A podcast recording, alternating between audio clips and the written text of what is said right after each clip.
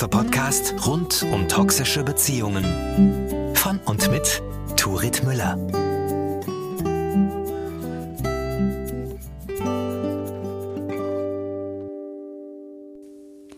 Moin und herzlich willkommen zur vierten Folge von Mutiges Herz.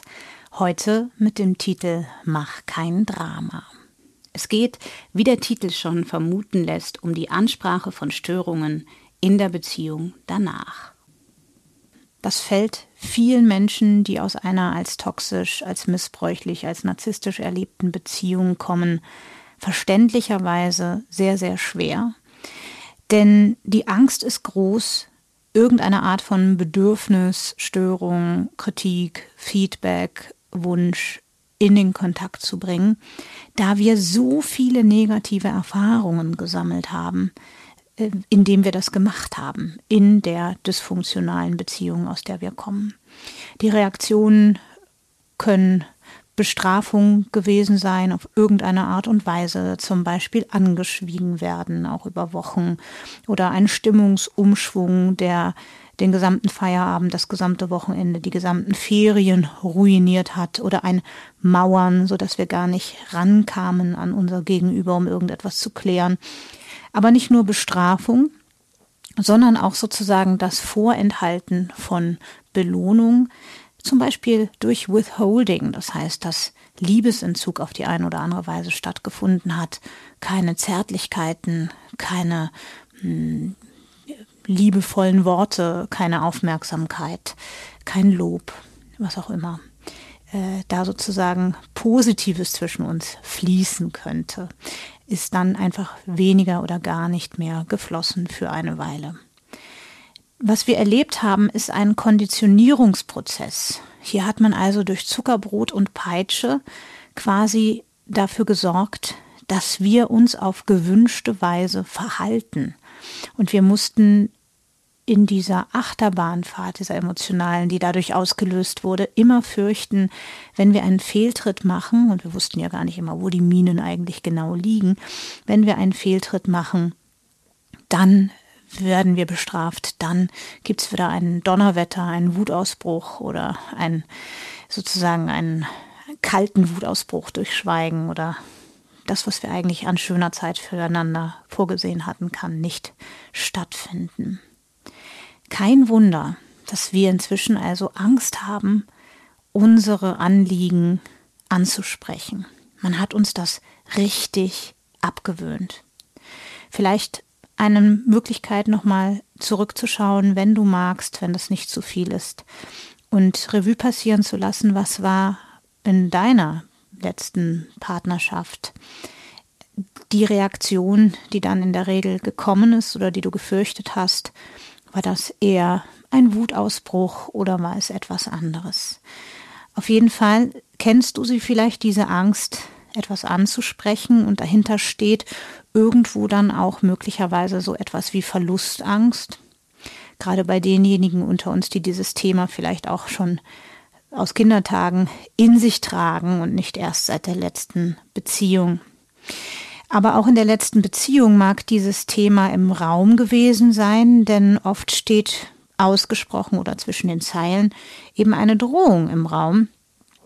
Wenn du mich nicht nimmst, wie ich bin, dann gehe ich. Oder auch ausgesprochen vielleicht, na, wenn du damit nicht zurechtkommst, wie ich bin, dann geh doch. Oder äh, ich bin ebenso. Also auf jeden Fall eine Art von Friss- oder Stirb-Mentalität. Ähm, gerne kommen auch so Sätze wie, ich ändere mich nicht wegen dir, du wirst mich nicht ändern. Also hier merken wir diese antagonistischen Verhaltensweisen, die für Narzissmus ganz typisch sind. Ähm, und ähm, ja, das muss natürlich kein Narzissmus sein. Es könnte auch einfach ein spezieller Bindungstyp sein. Auf jeden Fall ähm, eine heftige Gegenreaktion, wenn ein Wunsch geäußert wird oder wenn ein Feedback gegeben wird, eine Grenze aufgezeigt wird. Bei Narzissmus wäre zum Beispiel eben typisch, dass hier keine Verantwortung fürs eigene Verhalten übernommen wird. Das ist ja hier auch ein kleines bisschen eine Verdrehung, die wir erleben, zu sagen, du kannst mich nicht verändern. Es geht uns ja gar nicht darum, jetzt den anderen Persönlichkeit zu verändern oder die andere, sondern an einer Stelle das Verhalten zu modifizieren, weil es uns nicht gut tut. Das ist also eine Form von Gaslighting, die wir an dieser Stelle vielleicht auch oft erlebt haben. Auch in dem Satz, mach kein Drama, steckt ja Gaslighting. Denn hier werden wir so dargestellt, als würden wir überempfindlich sein, überreagieren, dass unser Wunsch, unser Bedürfnis, das wir hier äußern, ähm, ja, in Wirklichkeit eine Lappalie ist oder etwas Egoistisches. Also es ist nur verständlich, wenn du auch in deiner neuen Partnerschaft unsicher bist, solche Dinge in den Kontakt zu bringen. Aber wenn du das unterlässt, dann schleifen sich möglicherweise Gewohnheiten ein zwischen euch, die du nicht möchtest. Und du etablierst nicht die Grenzen, die du brauchst, um dich wohlzufühlen. Und die Grenzen, die auch deinem Gegenüber eine Information darüber geben, wo deine Grenzen eigentlich liegen, ja, wie man dich eigentlich behandeln muss, damit du dich gut behandelt fühlst.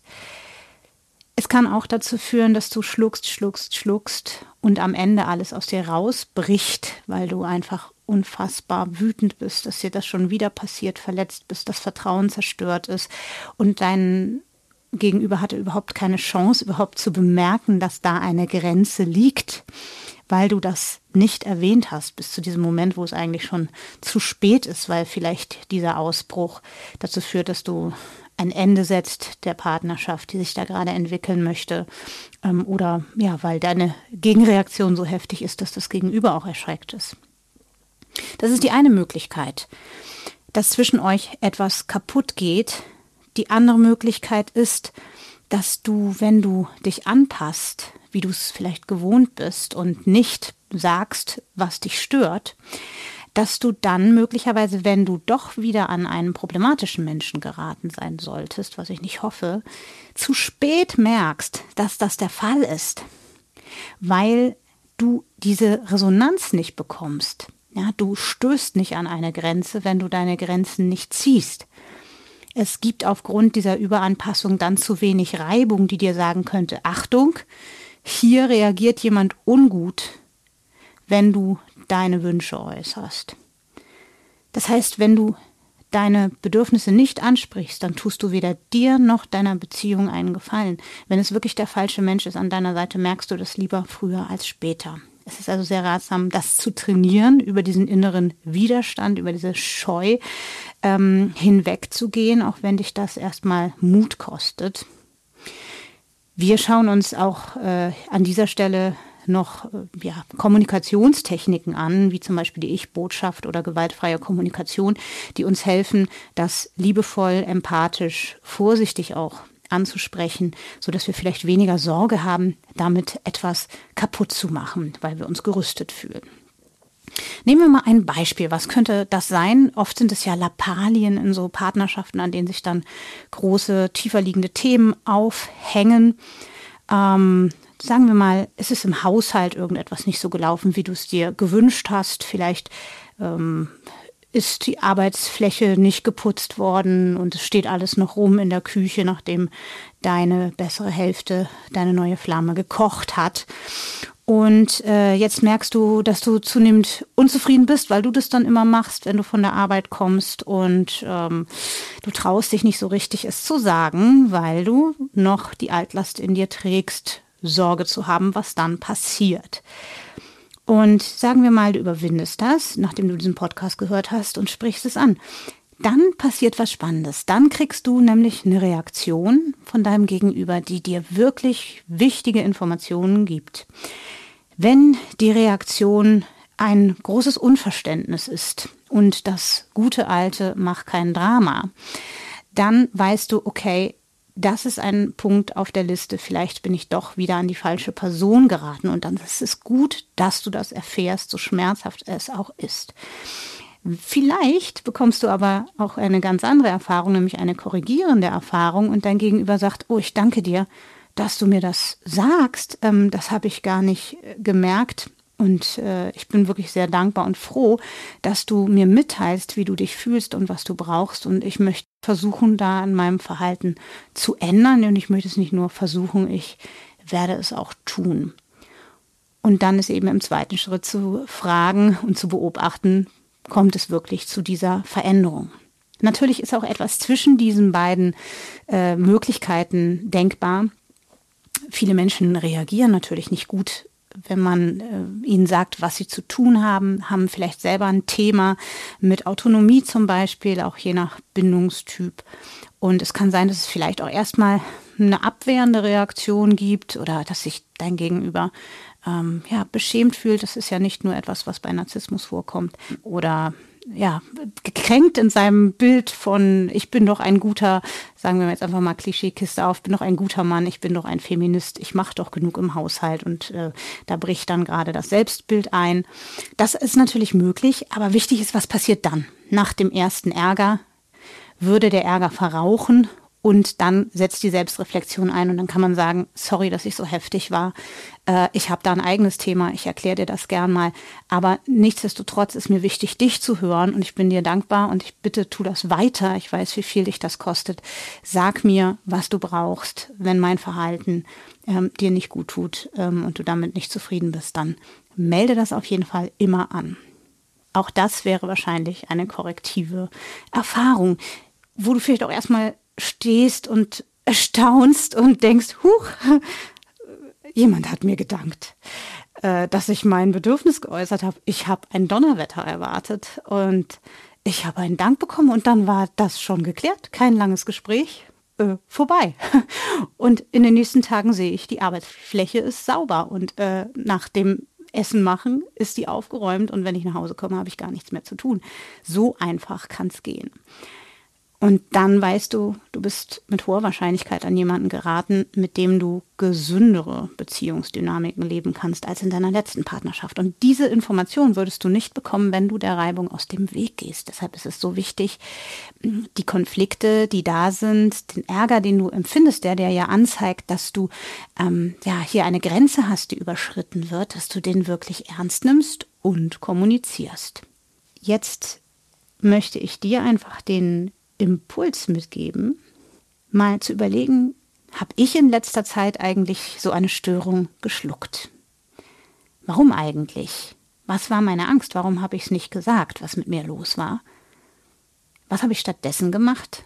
Vielleicht habe ich ein bisschen rumgeschwiegen, beleidigt oder es selbst gemacht und wütend die Töpfe klappern lassen oder ich habe geweint und ja, gefürchtet, dass es die falsche Partnerschaft ist und Angst bekommen. Was ist also passiert statt einer Ansprache und was hat das bewirkt? Was ist dabei herausgekommen? Tut dir das gut? Tut euch das gut als Paar? Und jetzt sind wir schon am Ende unserer heutigen Folge. Wir werden vieles was wir hier angerissen haben, demnächst vertiefen. Zum Beispiel auch, wenn diese Störung, die passiert, eine Alarmanlagenfunktion ist. Das heißt, eine rote Flagge, die uns begegnet in der neuen Partnerschaft, wo wir denken, oh wei, wenn so ein Verhalten hier passiert, dann ist das vielleicht doch wieder ein Mensch, der nicht so gut ist für mich. Und bis wir uns wieder hören, möchtest du vielleicht hineinschnuppern in meinen Online-Kurs bei sinnsucher.de. Du würdest 20% Rabatt bekommen, wenn du mutiges Herz 20 eingibst. Und dort erfährst du, wie du eine Beziehung danach für dich finden kannst. Wenn du Fragen hast, wenn du mehr wissen möchtest, wenn du Ideen hast, worum es in den folgenden Episoden dieses Podcasts gehen könnte, dann freue ich mich über deine Zuschriften. Und bis wir uns wiederhören, wünsche ich dir alles Gute und sag bis zum nächsten Mal.